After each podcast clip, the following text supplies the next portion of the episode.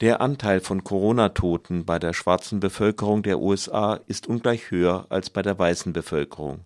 Das kann zum Teil an medizinischen Gründen liegen. Eine nachweislich geringere Produktion von Vitamin D in der Haut wurde als möglicher Faktor erwogen. Das mag eine Rolle spielen oder auch nicht. Unverkennbar gibt es aber soziale Faktoren, die eine wesentliche Rolle spielen die schwarze Bevölkerung ist deutlich ärmer, lebt meist nicht in separierten Vorstadtvillen, sondern dicht gedrängt in Metropolen.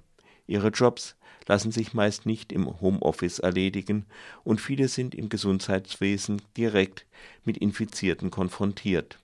Ein niedrigeres Einkommen führt zu einer schlechteren gesundheitlichen Versorgung, die sich auch in Vorerkrankungen niederschlägt ein weiterer Faktor ist in Teilen der afroamerikanischen Bevölkerung das Misstrauen gegenüber dem Gesundheitssystem. Eine im September durchgeführte Studie ergab, dass nur 14 Prozent der afroamerikanischen Bevölkerung an eine sichere Impfung glauben. Nur wenig mehr, nämlich 18 Prozent, glaubten, eine Impfung könne auch gegen die Krankheit effektiv sein. Das wird ziemlich sicher dazu führen, dass die Bevölkerung die am stärksten von der Epidemie betroffen ist, am wenigsten von den neuen Impfstoffen profitieren dürfte, mit der zu erwartenden Konsequenz von zigtausenden von Toten. Das Misstrauen kommt allerdings nicht von ungefähr. Rassistisch oder sozial ausgegrenzte Gruppen wurden immer wieder für fragliche oder schon nicht mehr fragliche medizinische Experimente benutzt ein Beispiel hat sich tief in das Bewusstsein der afroamerikanischen Bevölkerung in den USA eingegraben, die Tuskegee-Syphilis-Studie. 1932 wurden 399 an Syphilis erkrankte schwarze Männer aus Tuskegee und Umgebung für die Studie ausgewählt. Die meisten waren arm und viele Analphabeten. Die Diagnose wurde ihnen verheimlicht, stattdessen erzählte man ihnen, sie hätten schlechtes Blut. Ärzte durften auch nicht gegen Syphilis behandeln. Ziel war zu erfahren, wie sich die potenziell tödliche Krankheit entwickelt, wenn man sie nicht behandelt. Gewonnen wurden die Probanden mit dem Versprechen einer kostenlosen Behandlung und kostenlosen Fahrt zur Klinik.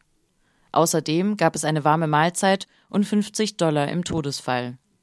Männer, die Verdacht schöpften, wurden mit ineffektiven, zum Teil gefährlichen Medikamenten behandelt oder bekamen Placebos. Weil sie über die Natur ihrer Leiden getäuscht wurden, steckten die Probanden 40 Frauen an. Unwissenheit über die Natur der Erkrankung führte zur Geburt von 19 Kindern unter extrem gesundheitsschädlichen Bedingungen. Auch nachdem wenige Jahre später mit Penicillin ein besonders wirksames Mittel gegen die Syphilis gefunden worden war, wurde das Experiment unverändert fortgesetzt. Ab 1955 kam in Fachkreisen Kritik an der Studie auf. Doch erst 1972, 40 Jahre nach dem Beginn, brach die Gesundheitsbehörde das Experiment ab. 25 Jahre später entschuldigte sich Bill Clinton für die USA bei den letzten Überlebenden. Die Tuskegee-Studie ist abgesehen von den Experimenten der Nationalsozialisten die bekannteste rassistische Medizinstudie und das vor allem, weil sie in den USA stattfand. Kaum bekannt sind die oft haarsträubenden Experimente, die Ärzte unter anderem aus Deutschland in den Kolonien ausführten.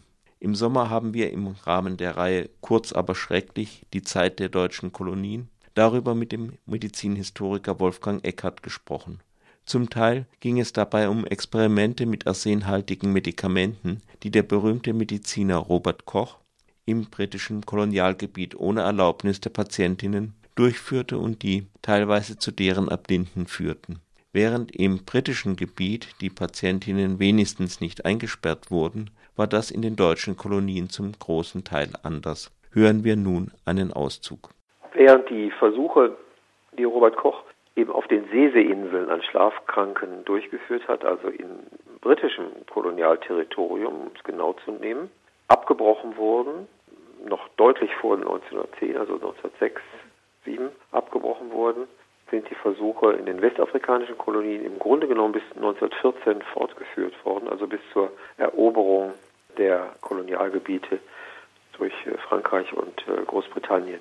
Diese Versuche sind lückenlos durchgeführt worden und sie waren, führten dann dort zu solch fatalen Ergebnissen, dass selbst die Kolonialbehörden aufmerksam wurden und den Ärzten hier brutales äh, Experimentieren verboten. Vor allen Dingen in Kamerun äh, solches äh, Handeln untersagten, weil die Situation in Kamerun aufgrund anderer politischer, kolonial-innenpolitischer Ereignisse dann noch sehr brisant wurde.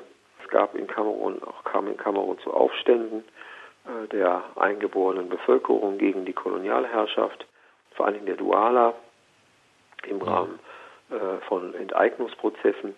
Und man wollte jede weitere Unruhe und Beunruhigung der Kolonie vermeiden, sodass dann etwa 1913, 14 diese Versuche auf Drängen der Kolonialbehörden in äh, Douala eingestellt wurden. Das heißt also, da war ein Stopp zu verzeichnen. In Togo war das ganz ähnlich. In Togo hatte sich das Problem aber auch dadurch fast schon gelöst, dass sehr viele dieser Lager immer mehr Patienten, gefangene Patienten verloren, die sich dann auf die Flucht machten, solange sie das noch konnten, auf die Flucht machten, äh, nämlich äh, die Gold Coast Colony zu erreichen. Das heißt also die, äh, das heutige Ghana, also das britische Kolonialterritorium. Es gab dann sogar noch diplomatische Verwicklungen.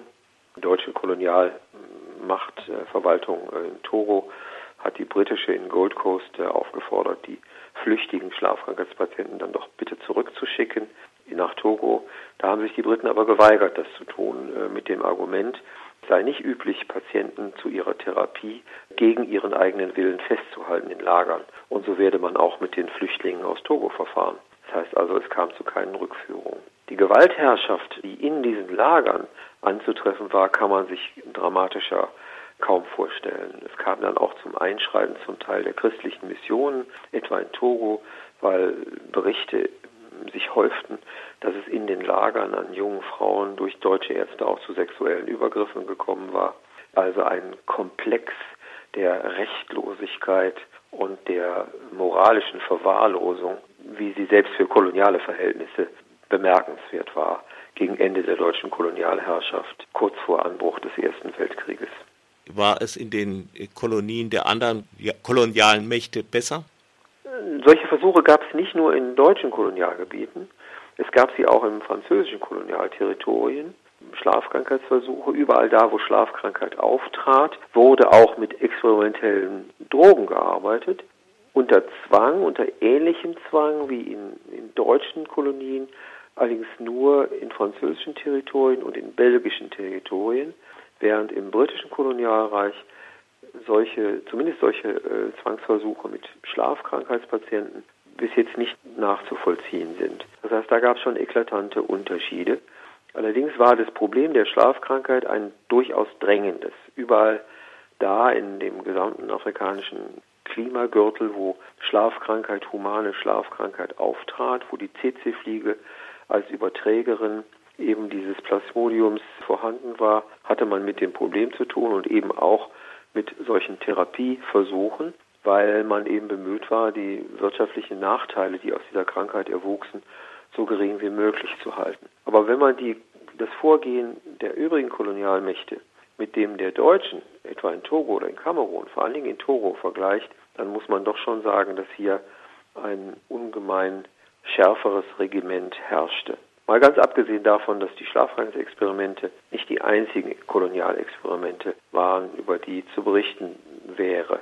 Es gab noch ganz andere Experimente, dass Gefangene Afrikaner äh, aus Südwestafrika etwa zu Versuchszwecken in die tropischen Kolonien, also Namibia, da heute Namibia war, subtropisches Gebiet, in die tropischen Kolonien Togo und Kamerun verbracht wurden, ganz einfach um zu sehen, wie ihre Körper mit der Malaria zurande kämen. Diese Patienten waren nach wenigen Jahren alle verstorben und das einzige Ziel dieses Versuchs war die Obduktion, das heißt also die Pathologie. Man wollte sehen, wie sich die Körper weiterentwickeln.